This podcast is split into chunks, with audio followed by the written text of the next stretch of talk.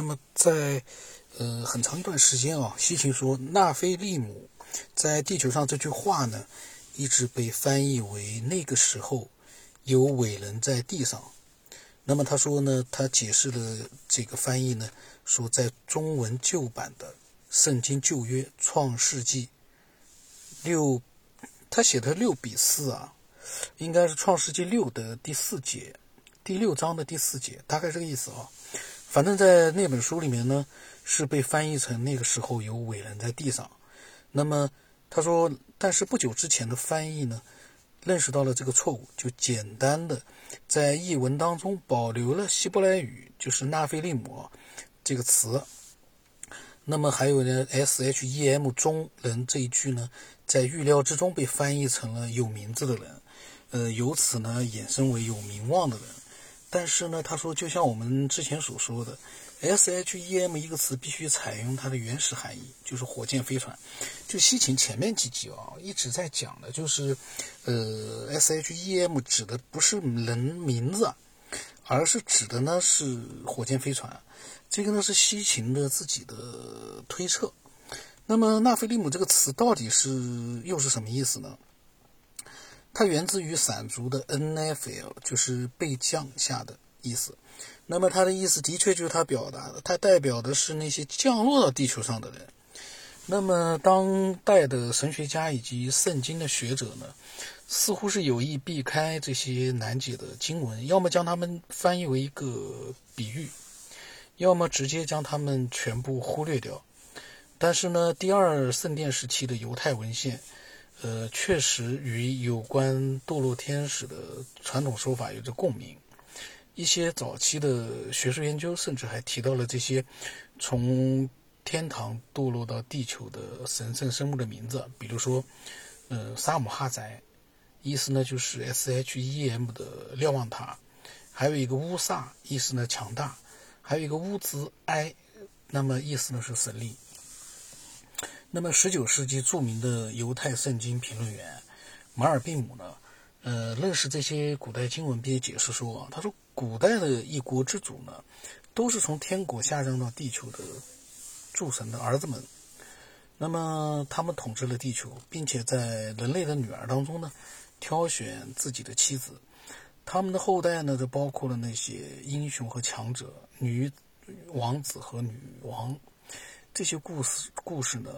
呃，马尔比姆说呢，是关于非基督教神及神的儿子，在太初之时，从天国堕入地球，所以他们称自己为纳菲利姆。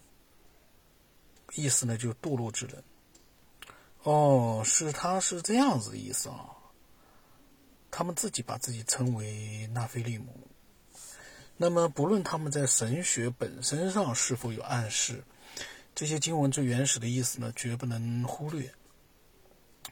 诸神的儿子们来到地球呢，他们是纳菲利姆，纳菲利姆呢又是 S H E M 里的人，就是火箭里的人。那么西秦认为啊，从今以后呢，他说我们应该归还他们在圣经中的真实名字。崔哥呢，圣经里面的意思有那么多，呃，读圣经的人。他们难道没有发现这里面的名字的这个这个嗯含义上的问题吗？这个呢，我也觉得有点好像牵强了一点。然后这个时候呢，就来到了第六章啊，就是这个一章的题目呢，就是第十二个天体了。终于来到了这个十二个天体这一章了。那么他说啊。既然地球曾经被来自于其他地方的高级智能生物造访过，那么一个更进一步的假说就是在另一个星球上存在的比我们更为高级的文明。这个呢是对的，就是说这个逻辑是对的。那么他说，在过去呢，围绕着外星高等生物的推测都认为它们来自于火星或者金星。那么，但是呢，现在我们相相当的确定，这两个星球的邻，就这两个地球的邻居呢。既没有高等生物，也没有高等文明。所有那些仍持有地球曾经被造访观点的人，将眼光放到了其他的信息，认为那些更为遥远的星球才是这些外来宇航员的故乡。那么他细情说呢，呃，这些假说的优势就是他们既不能被证明是真的，同时也不能被证明是错的，因为那些地方现在人类因为到不了，所以呢，你没法去说它是真的，也没法说它是假的。但是劣势呢，就是他们所提出的外星故乡啊，到地球的距离之远，对我们这种生物来说完全是个幻想。即便是光速，也需要很多很多年才能到达。由此呢，这些假说的倡导者又提出了另一种假设，就是他们当初进行的只是通往地球的单程旅行，一对宇航员执行不返回任务，或者是一艘失控的宇宙飞船迫降到了地球。那么西芹认为啊。这很明显，并不是苏美尔人所说的天国诸神。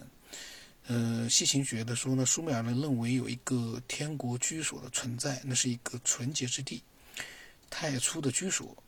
当恩利尔、恩基和宁霍尔萨格去了地球，并在那里安家的时候呢，他们的父亲阿努则在天国里做统治者。他说，这可不是在众多的经文当中偶尔才提到的。是有着详细的神之名单，并且在阿努纯洁之地的王座前，明确的写上了二十一对神之伴侣的名字。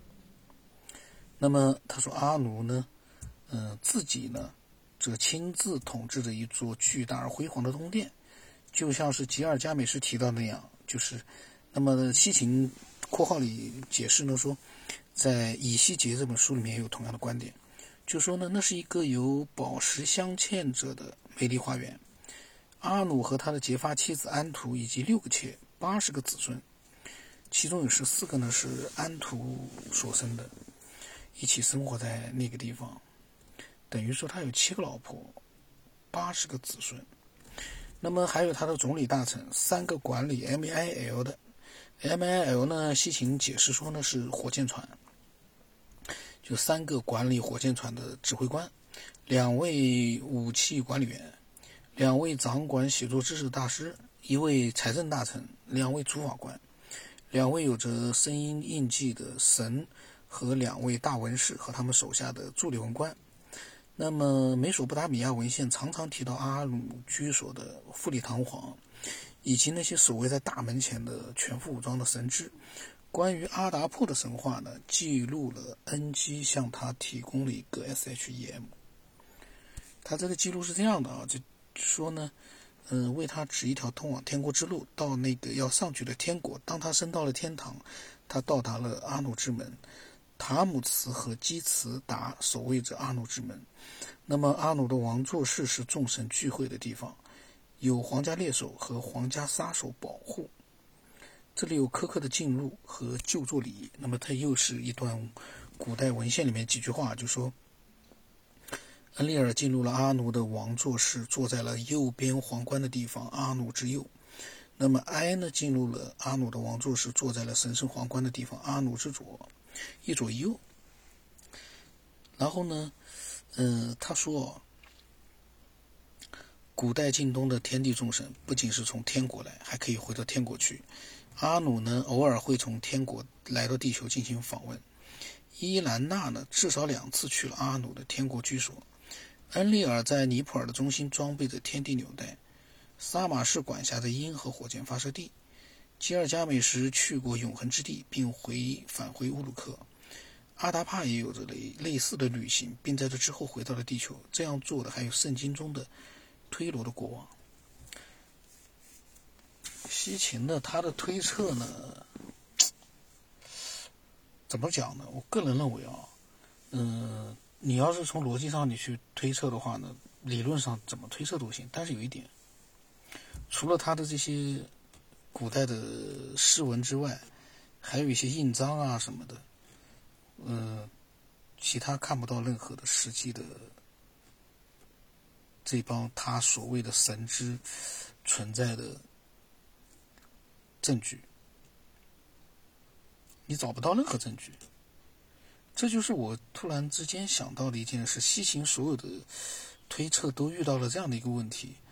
除了这些古代的一些这个壁画呀，还有流传的一些呃神话故事之外，他找不到任何实际的能够证实这些神之存在的这种一呃迹象。同时呢，如果说真的是神知的话，呃，他们按照道理啊，现在应该还活着。那么他们在哪里？这是我的问题。那么下一次我们仔细看看他到底是呃怎么去讲这第十二个天体。